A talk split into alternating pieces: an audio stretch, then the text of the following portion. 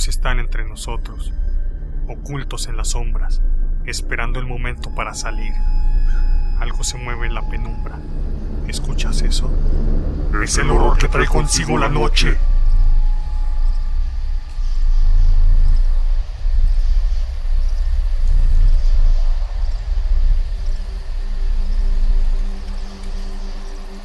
Primera calaverita. La niña con cabeza de muñeca y otras historias de Radio Universal. El relato que usted escuchará está basado en hechos verdaderos. Sean todos bienvenidos a este podcast titulado Día de Muertos, para todos aquellos que al igual que yo son amantes del terror. Nos sumergiremos durante estos minutos para escuchar lo que el mundo subterráneo tiene que decirnos. Adentrémonos, pues, en este Día de Muertos perpetuo. Cuando yo era niño, gustaba de todo lo relacionado con lo paranormal.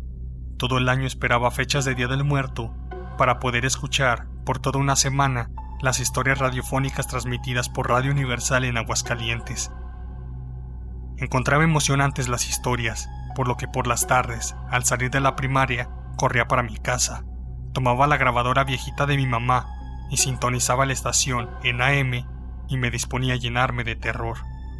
Una de mis tías era muy fan de todas estas historias. Ella tenía las colecciones en cassette de 1998.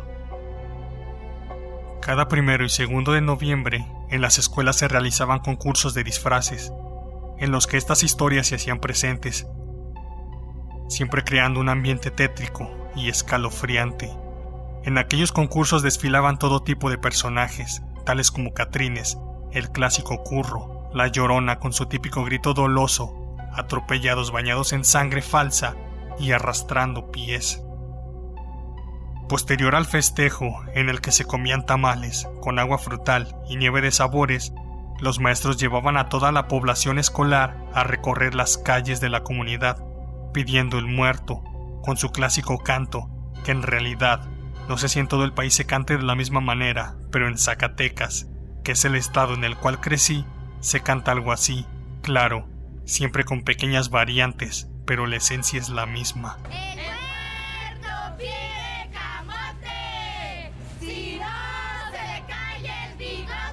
La comparsa estudiantil pasaba por las casas, tocaba puertas, llegaba a los negocios locales y paraba a toda persona en la calle, siempre en busca de recolectar la mayor cantidad de dulces posibles. El muerto quiere camote, si no, no lo dan, se les cae el bigote, que tiene que ver precisamente con que si no se da esa dádiva a los muertos, pues el susto que se puede llevar es a tal grado que se le puede caer hasta el bigote. Todos los niños se preparaban durante el primero de noviembre, comiendo ansias, esperando la llegada de la noche para poder salir a las calles oscuras en busca de su muertito, que como ya se imaginarán, el muertito es la recolección de dulces.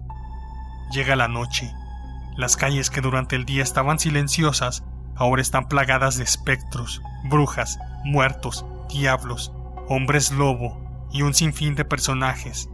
En estos momentos la imaginación no tiene límites. Me gusta el Día de Muertos porque, porque me disfrazan de Katrina. Me gusta pedir mucho del muerto porque me da mucho Mi hermana y yo Tomábamos las ropas más viejas, más rotas, y las manchábamos con sangre falsa. Yo tenía una máscara de látex con la cara de un hombre lobo que en algún momento mi papá me compró. Ya con el traje listo, salíamos a recorrer las calles, tocando puertas. En alguna ocasión íbamos caminando por una de las calles, la más oscura, cuando todos los niños comenzaron a correr, alegando que en un árbol había una bruja una bruja real, una bola de fuego. Mi hermana y yo teníamos miedo, pero fuimos a ver. Nos acercamos al dichoso árbol y no era otra cosa que una pelota encendida en fuego. Yo siempre quise ver algo más, poder ver una aparición, un muerto viviente, una bruja real, algo, cualquier cosa, pero no todo en la vida es posible, aunque también he tenido encuentros paranormales. Dentro del catálogo de historias de Radio Universal se encuentran muchas muy buenas, otras que se convirtieron en clásicos y algunas otras adaptadas de leyendas urbanas. Totalmente opuesta a esta dulce historia. está el terrible caso de una niña que murió accidentalmente ante los ojos de su angustiado padre. Una de las historias que ha traspasado barreras y que probablemente sea la más famosa de Aguascalientes es la de la niña con cabeza de muñeca. Ahorita no puedo, mija. Tengo que arreglar el motor de esta avioneta. ¡Cuidado! ¡Hija! Cuenta la leyenda que el padre de una niña que trabajaba por muchas horas en el antiguo aeropuerto de la ciudad, lo que hoy es el Parque Héroes Mexicanos, se dedicaba a la reparación de aviones. Este hombre casi no tenía tiempo para su familia, por lo que un día decide llevar a su hija a su lugar de trabajo para pasar tiempo con ella. Ese día el trabajo fue poco, por lo que terminó rápido, pero inesperadamente le pidieron que reparara una última turbina antes de retirarse. Cuando el señor estaba a punto de terminar, la niña se acercó sin que nadie se diera cuenta. Al terminar la turbina, los trabajadores le encendieron, cuando se escuchó un chillido proveniente del pequeño cuerpo de la niña. Corrieron para ver lo que pasaba, pero solo pudieron encontrar el cuerpo decapitado de la niña con la cabeza de la muñeca sobre su cuello, misma muñeca con la que jugaba la menor aquel día. Cabe mencionar que la cabeza de la niña jamás fue encontrada y el cuerpo de la muñeca tampoco. Con el paso de los años, el hecho se convirtió en leyenda y muchas personas dicen haber visto por las noches a una niña con ropa ensangrentada y con la cabeza de muñeca que dice ¿Quieres jugar conmigo? En 1978, doña Carmen asistía a misa de 6 de la mañana en una iglesia cercana al Pariam. Su hijo, que tenía 6 años, la acompañó ese día. Había poca gente, y frente a ellos apareció una monja. Solo el pequeño podía verla. Entonces descubrí que no caminaba. Iba flotando. Él se sentía inquieto. El hábito no dejaba ver manos, pies, ni rostro de la monja. Ella comenzó a caminar hacia el altar. El niño advirtió a su mamá sobre la aparición, y el ser volteó, con el rostro molesto, hacia ellos, y respondió. ¿Acaso yo no tengo derecho de estar en la casa de Dios? En una casa ubicada en la calle Larriategui vivió una persona llamada Tereso, el cual vivía solo y al morir, por no tener recursos para su entierro, fue sepultado en el patio. Años después, una pareja llegó a vivir a esa casa, presenciando sucesos sobrenaturales. Todos los días por la madrugada escuchaban susurros, y unas botas aparecían detrás de la cortina como si alguien estuviera detrás de ellas. También por las noches les movían la cama. Al fondo de la casa se podía ver en ocasiones un hombre, con ropa muy vieja y sucia, cargando una cubeta, y junto con esa presencia llegaba un olor asqueroso. Una noche Mirella, cuyo nombre es el de la mujer que vivió en esa casa, vio la presencia de Tereso y gritó por ayuda.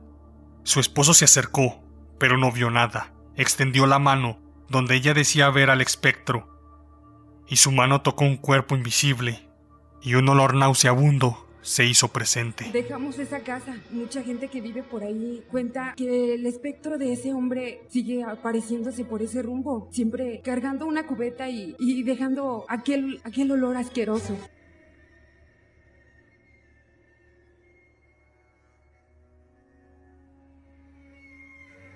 Una humilde familia llegó a vivir junto con sus dos hijos a una casa cercana de Rincón de Romos. Desde el momento en el que llegaron, los dos pequeños lloraban todas las noches y solo podían dormir cuando los padres encendían una pequeña lámpara de carburo que ya tenían con ellos, pero su luz era muy escasa. Siempre proyectaba sombras, un ambiente lúgubre, tenebroso. No siempre tenían dinero para mantener encendida esa lámpara, por lo que una noche se quedó sin combustible y por la mañana los niños amanecieron con el cuerpo lleno de arañazos, golpes y moretones. Los llevaron al médico, pero nada sirvió, por lo que decidieron llevarlos a un sacerdote muy conocido. Él les dio dinero para el carburo y les dijo que tuvieran ramas de pirura a la mano y que aseguraran las puertas. Cuando llegara la noche y los niños lloraran, ellos tenían que encender la lámpara y lanzar golpes al aire. Al llegar la noche, los niños comenzaron a llorar. Encendieron la lámpara y vieron algo tenebroso. Los niños estaban siendo lanzados por los aires. Los padres empezaron a golpear con las ramas de pirul, sintiendo cuerpos invisibles y escuchando terribles gemidos. Toda la noche estuvieron golpeando hasta que el sueño les venció. Al amanecer y despertar, vieron como el piso y las paredes estaban totalmente bañadas en sangre. Atemorizados, decidieron escapar de esa casa. Abandonamos la casa. Dejamos Rincón de Romos. Gente a la que le he contado lo que nos pasó y que han ido a ver la casa dicen que sigue sola, que pintaron sus paredes, que otras personas la, han ocupado, pero no dura mucho tiempo ahí viviendo. Me han dicho que en la puerta aún se pueden ver esos los rasguños, los rasguños de, de esos demonios. En 1976, en la calle Galeana, Laura y su esposo estaban a punto de dormir, pero antes pasaron a la recámara de su hijo para darle las buenas noches. Su hijo, inquieto, les pregunta, Mami, ¿quién juega y llora en la azotea todas las noches? A la medianoche, el niño despierta, escuchando ruidos y gemidos en la azotea, así como el sonido de un bote rodando por todas partes. El niño pide ayuda a sus padres, pero estos le ignoran. Días después, Laura y su esposo despiertan aterrorizados. No encontraban al pequeño por ningún lado. Llaman a la policía y se realiza una búsqueda. No pudieron encontrarlo, hasta que un día Laura ve un bote amarrado en la azotea. Sube a esta y encuentran al pequeño niño sentado en cuclillas abrazando a sus piernas y el cuerpo totalmente arañado, con un rostro de terror infinito, ya sin vida. Deciden mudarse de la casa, pero el espíritu del niño lo sigue atormentando. Cada año, en el aniversario de su muerte, escuchamos el ruido del bote y el llanto de nuestro hijo. Don José, un taxista, cuenta su historia. Por la glorieta del Quijote, una mujer le hizo la señal para que se detuviese. Llevaba una falda muy anticuada, de color gris, y una blusa blanca. Esa mujer se subió al asiento trasero. Don José no pudo distinguir la cara de la mujer. Ella le indicó la dirección, y al pasar por una calle oscura, ella puso su mano sobre su hombro. El ambiente se puso frío e intenso. Se detuvo y pudo escuchar en su oído susurros y gemidos sobrenaturales. José volteó y vio cómo la mujer desaparecía ante sus ojos. Me han dicho que a otros compañeros taxistas también les ha sucedido. Yo no he vuelto a pasar por las noches por ese lugar, no, nunca.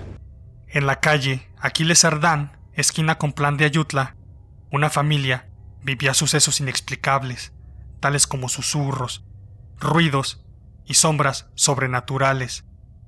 Un día vieron brotar fuego del piso. Alguien les dijo su significado.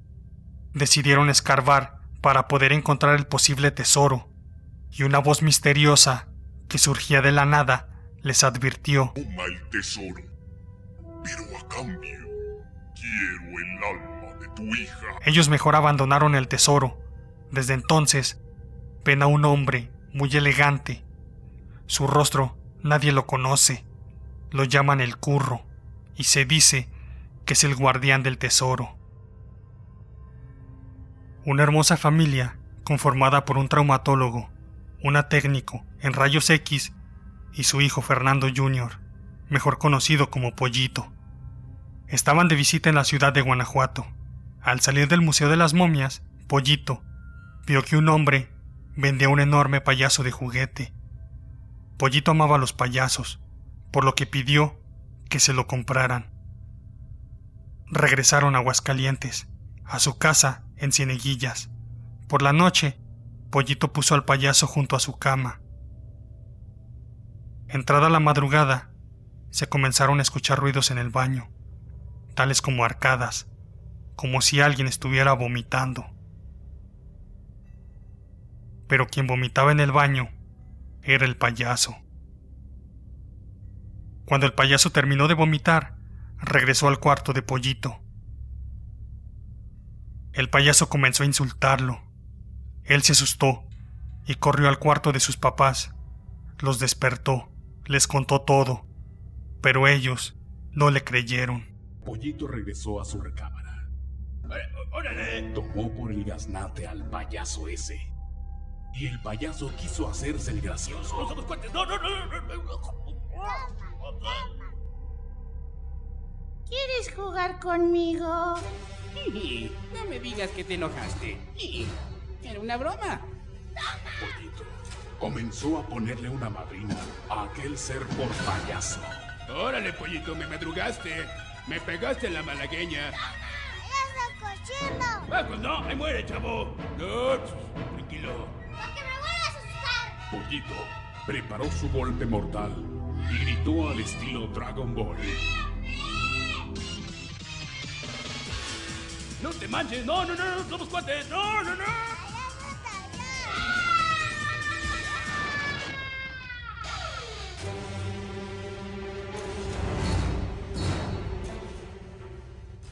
Estas son las historias del año 1998.